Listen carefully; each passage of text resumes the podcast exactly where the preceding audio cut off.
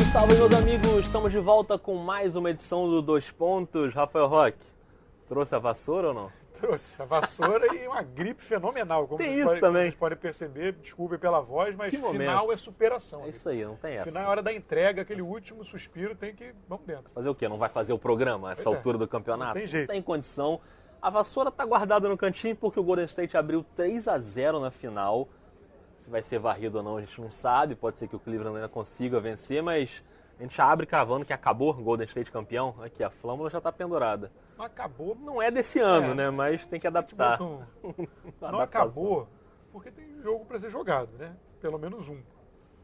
Mas como está desenhada a série, é muito, muito, muito, muito improvável uma virada. Né? Assim, além, além de precisar ser uma coisa histórica, seria contra um time histórico Pois é. e, e por um time claramente pior, né?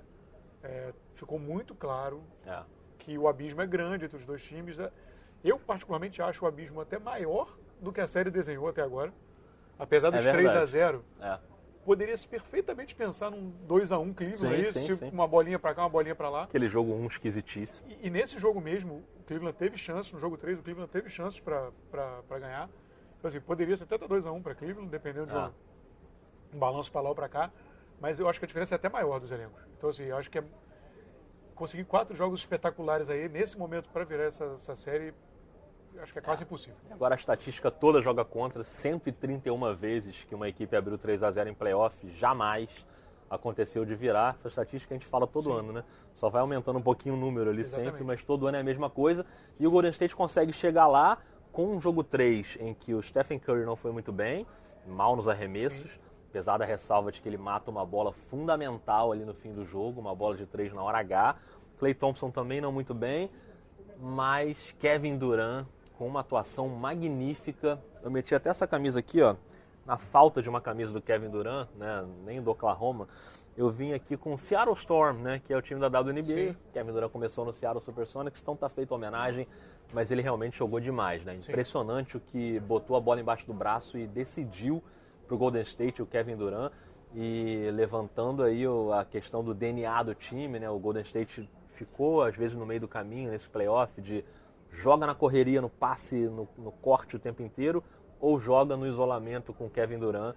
E nessa partida número 3, os outros caras não resolveram, ele foi lá e resolveu. né? Sim, resolveu e, e- e o Golden State tá come, parece estar começando a achar o, o meio termo É. entre esses dois sistemas. Assim, na série final de conferência foi meio foi meio uma válvula de escape, não tinha outra não tinha outro jeito. O, o Houston montava uma defesa foi construída para enfrentar o Golden State e a saída foi o isolamento do Durant. Quase complicou ali, hein? Exatamente.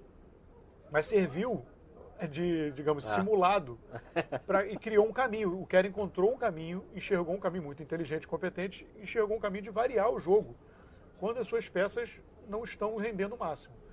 Porque o time mudou o jeito de jogar com o Duran. Óbvio, você não pode. Ah, não, eu tenho um estilo de jogo, eu não vou mudar, eu não Lógico. quero, eu não quero o Duran. Ah, É óbvio que você quer o Duran, mas você precisou, precisou fazer uma adaptação. Né? É, ele não estava acostumado com esse tipo de jogo, em Oklahoma era completamente diferente. E ele é um talento que também, me arrisco a dizer, que o sistema precisa sim se adequar a ele. Ele é um talento maior do que todos os outros talentos que tinha no time. Então o time realmente precisa dar uma adequada. é o melhor jogador do time, né? Sim, exatamente. Qualidade individual. Exatamente. Então, assim, eu acho que o Kerr conseguiu um caminho de fazer isso de forma consciente. E aí ficar menos desconfortável para todo mundo. É. E como é um time que foi conhecido por não ser um time egoísta, um time que aquele sistema, todo mundo rodando, todo mundo vai ter chance de matar a bola, de brilhar, chegamos, a- chegamos ao extremo de ter um time tão pouco egoísta que permite um sistema todo construído para o Kevin Durant jogar sozinho. Os caras abrem mão em É- alguns é momentos é para ele É decidir. uma coisa maravilhosa.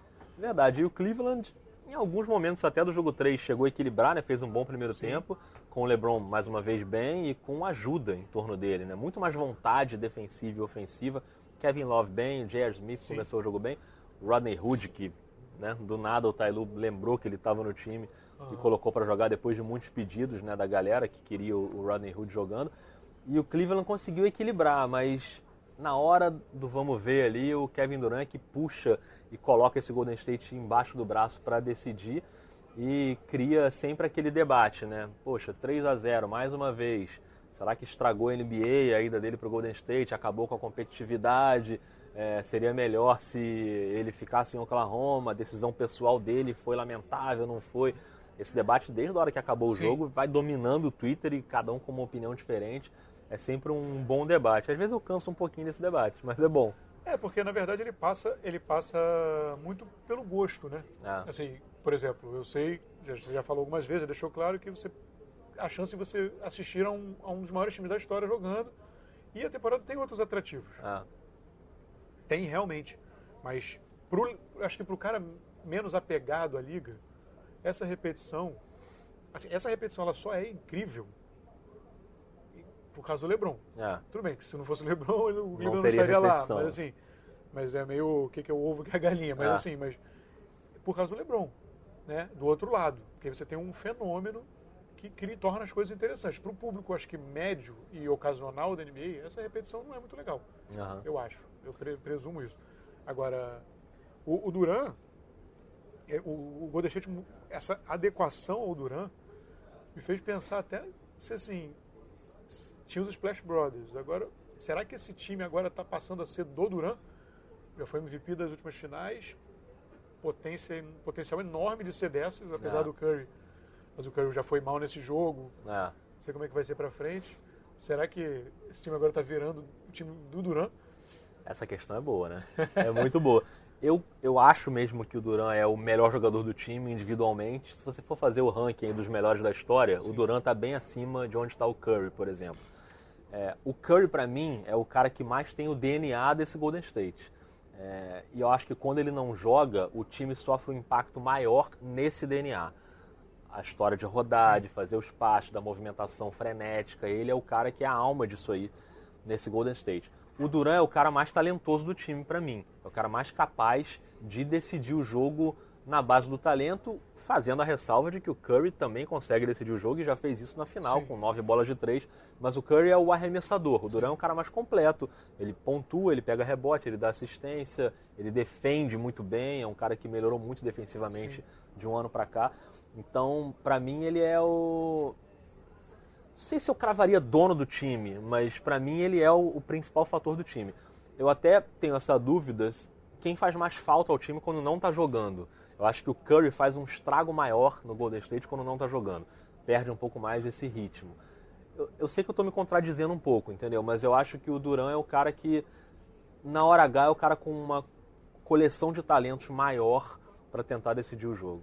É, eu acho que isso acontece, isso que você falou agora acontece até pela sequência. Por exemplo, os times vieram se adaptando para jogar É. com o esquema antigo do Golden State. Isso. Então você já tem mais experiência, você tem mais vídeo para ver, você tem mais, você tem mais material para analisar. Essa, essa mudança que, aconteceu nesse playoff ainda é um pouco surpresa para os times. É. Então, assim, então já é um fator novo, é uma evolução. É uma evolução desse monstro aí É. de duas ou vinte cabeças. O monstro mutante que vai Exatamente. se adaptando. O que, e o que só torna ainda mais especial esse projeto.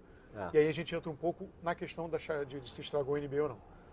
É, se você for pegar esse exemplo para debater o cap, se vai ser mais rígido, se vai ser menos rígido, como a gente vai trabalhar para que, ok, eu posso, eu posso pegar para esse lado essa discussão.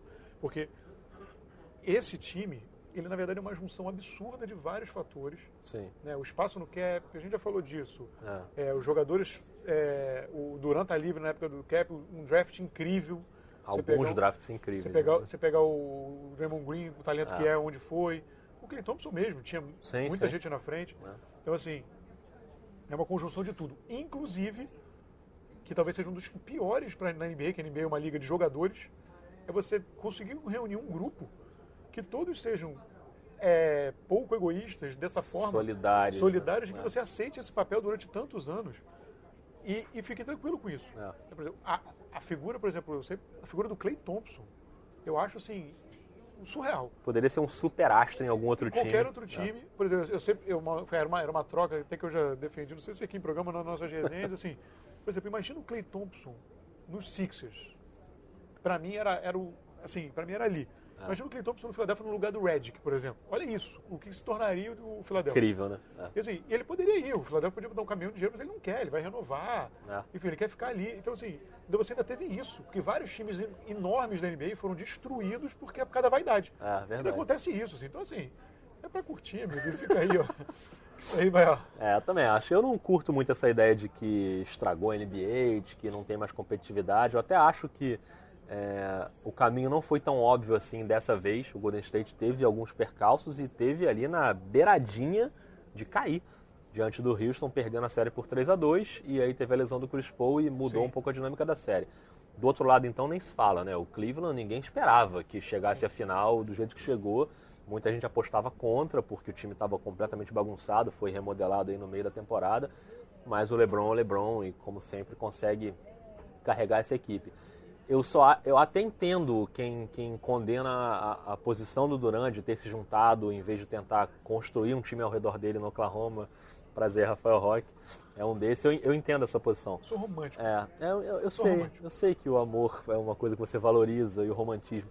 Mas eu acho que, cara, eu acho que reduzir essas, eh, essa questão a ah, a NBA ficou chata. A NBA não ficou chata, cara. Tem milhões de atrativos. A gente teve uma temporada incrível, Sim. com um monte de coisa legal, vários jogadores jovens, veteranos, super times, jogos incríveis, séries muito legais no playoff. Eu acho que duas, três semanas de final não podem estragar o que a gente viveu durante oito meses.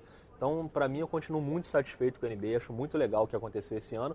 E ainda acho que essa final é legal. Os jogos foram competitivos. Foram, foram. É que no fim das contas o talento pesou e o Golden State venceu os três jogos. Mas, como você falou, poderia ter um resultado diferente aí, né? Então, eu tô super tranquilo, tô super de boa com a NBA, continua amando. A gente percebeu, né? Percebeu já falou no passado já. Tipo, é sério, ah, foi ótimo. Será? Ó, oh, tá gravado. Tá gravado, mas vai ter mais programa, porque vai, vai. a série acabou, mas não acabou. Se eu, se eu sobreviver essa gripe, você vai sobreviver. Você toma aquele remedinho, chazinho. você toma um chazinho. Não do guerreiro, dá... não, chazinho. Não, do guerreiro não, pelo amor de Deus, que a gente não pode ter desfoque por doping aqui essa altura do campeonato, não. E a gente volta depois do jogo 4 com o campeão. Será? Ou com Gentleman Sweep. Olha pra aí. Pra usar um termo inglês que você adora aquele sutilzinho, aquela varridinha sutil. Mas a gente volta no jogo 4 para dizer o que aconteceu. Para dizer não, porque você já vai saber né, o que aconteceu.